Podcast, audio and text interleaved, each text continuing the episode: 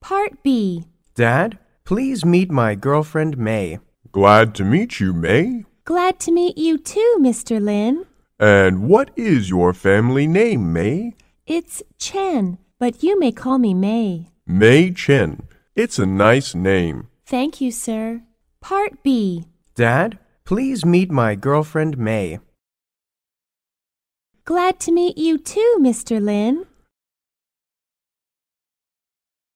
It's Chen, but you may call me May.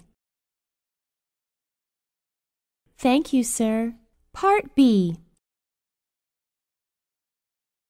Glad to meet you, May. And what is your family name, May? May Chen. It's a nice name.